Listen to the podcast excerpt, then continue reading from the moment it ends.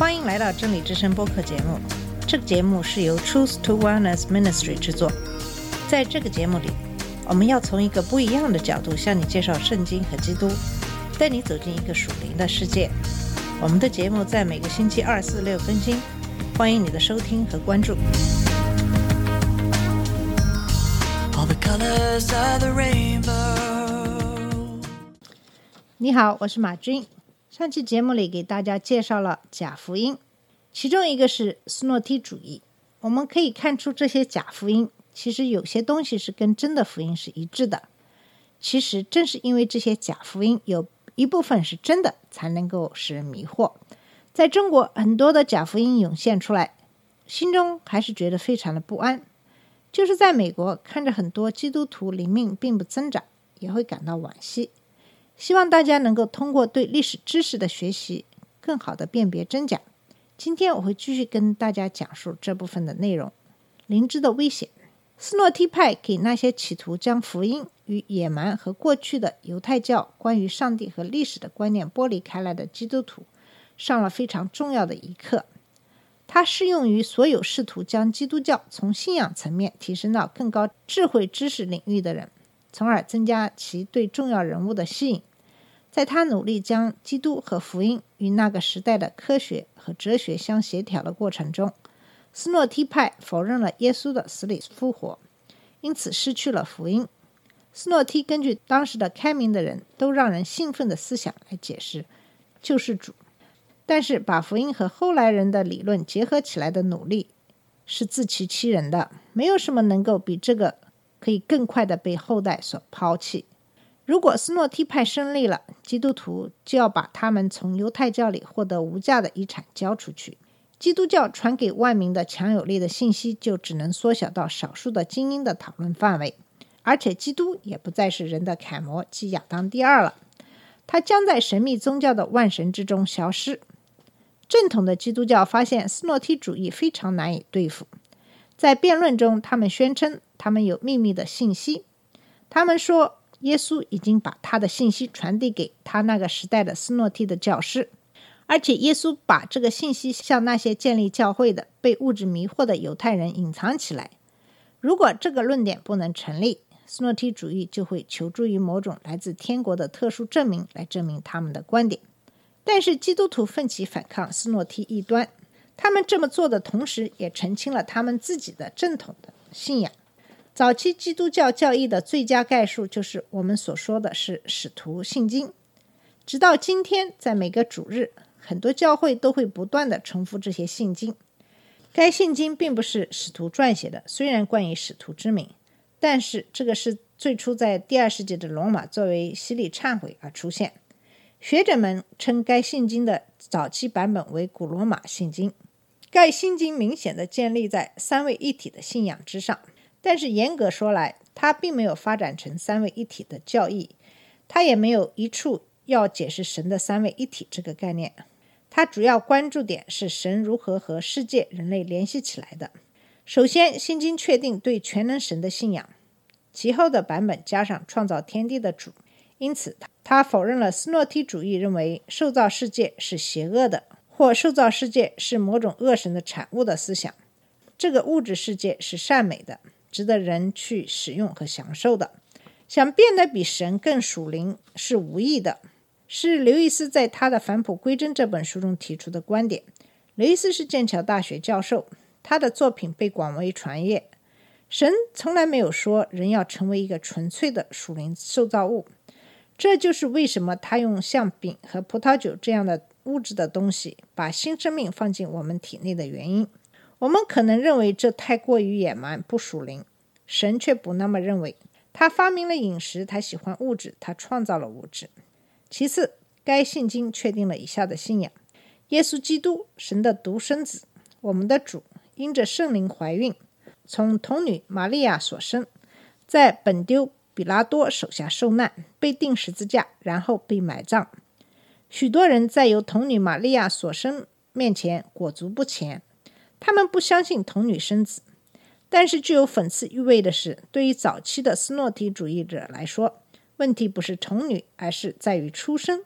因为现代人从童女，他们就看见了一面市井的旗帜；斯诺提主义者则是因为听见所生而看见这个市井红旗。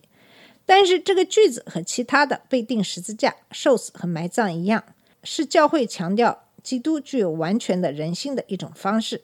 在正统的基督教中，救赎并不是通过某种属灵领域中的神秘知识，而是通过神在历史中的行为而实现的。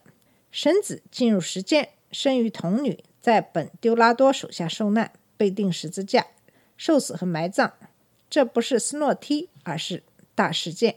最后，该信经中的经文“肉体复活”是针对斯诺梯派的。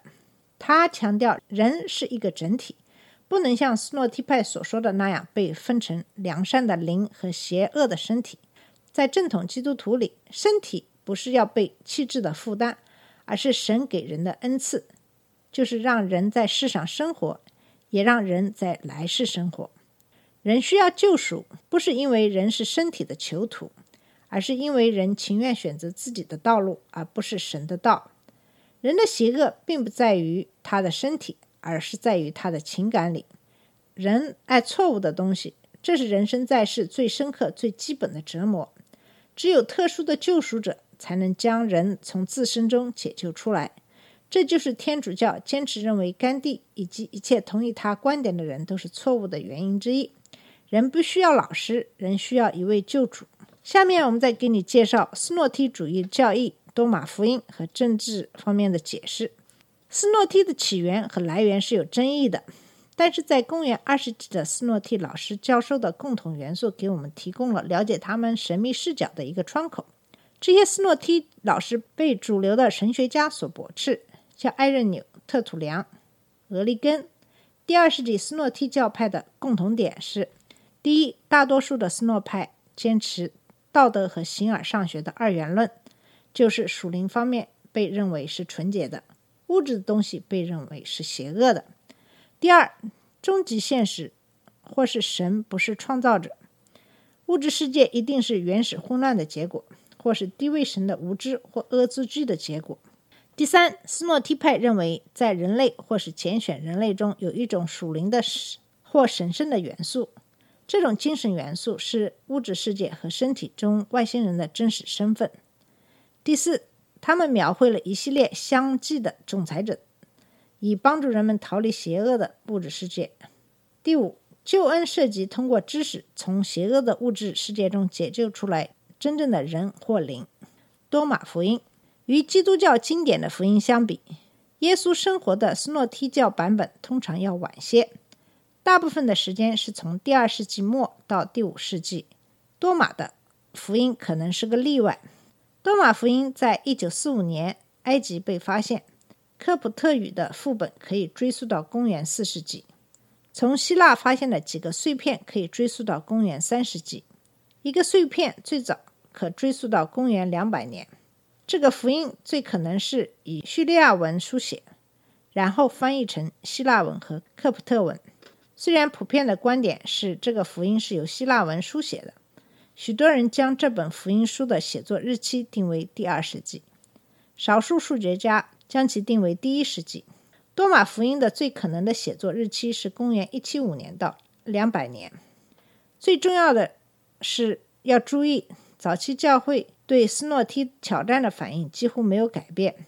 早期教会被描述成积极努力保持对耶稣和他。教导的真实的回忆，政治和解释对圣经的解释发生在充满政治色彩的环境中，尤其是在试图了解耶稣时。